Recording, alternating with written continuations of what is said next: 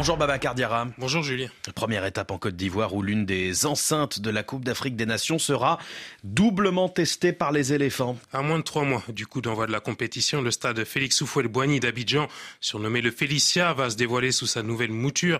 Euh, l'enceinte historique accueille le match amical face au Maroc cet après-midi à 17h TU, puis celui face à l'Afrique du Sud mardi. Le Félicia a été rénové pour être mis aux normes avant d'accueillir notamment les matchs du groupe B de la Cannes et ce test grandeur nature sera particulièrement scruté après l'épisode de l'inondation le mois dernier sur une autre pelouse, celle du stade olympique Alassane Ouattara d'Ebimpe, UN Gourlet. Hier soir, les ouvriers et membres de l'organisation du match s'agitaient encore pour régler les derniers casse-têtes de ce Félicia moderne dont les travaux se terminent à peine. Climatisation cassée, ascenseur défaillant, le stress commençait à monter pour le président de la Fédération ivoirienne de football, Idriss Diallo. C'est un match test. Donc un match test permet de déceler ce qui marche bien, ce qui ne marche pas bien, les défauts, les fautes. L'objectif réel, ce n'est pas être prêt à 100% pour le match test, c'est être prêt à 100% le 13 janvier. Et donc, on espère qu'on n'aura pas de soucis ici. Les travaux de rénovation ont duré trois ans. Le stade, situé au cœur du quartier des affaires du plateau, est aujourd'hui entouré d'une armature et de voiles blanches pour protéger des mauvaises conditions météo.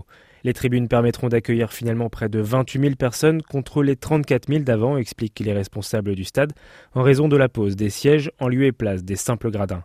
La pelouse hybride a été testée il y a deux semaines dans les conditions d'une forte pluie pour ne pas revivre l'inondation du grand stade d'Ebimpe au nord d'Abidjan en septembre qui avait entraîné l'arrêt du match Côte d'Ivoire-Mali à la mi-temps. Le stade d'Ebimpe n'a d'ailleurs pas été retenu pour ces deux rencontres, les travaux au niveau de la pelouse étant toujours en cours. Les matchs contre le Maroc et l'Afrique du Sud auront donc deux enjeux côté ivoirien, situer le niveau des éléphants mais aussi évaluer les infrastructures de la Cannes à trois mois de la compétition.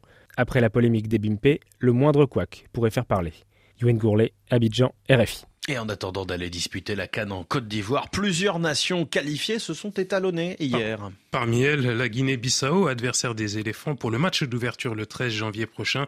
Les Licaons se sont inclinés à Setúbal au Portugal face à la Guinée-Conakry. L'unique buteur du match, le Lançois Morgan Guilavogui. Au-delà du résultat, le sélectionneur du Sili national Kabadiawara était satisfait d'avoir pu tester de nouveaux visages. On a eu la, la chance de marquer ce but, donc ça nous a libérés. Après maintenant, il faut tirer les enseignements de ce genre de match, profiter du fait qu'on ait beaucoup tourné. Et moi, je vais avoir bientôt l'idée de ceux qui peuvent et ceux qui peuvent pas. Et ça, c'est intéressant. Je suis content parce que parce qu'on a pu donner la première sélection à certains. On a pu aussi faire confiance à d'autres. Donc pour le groupe, c'est très bien. Il n'y a pas eu de blessés et qu'on a pu faire jouer tout le monde. On a pu avoir des indications.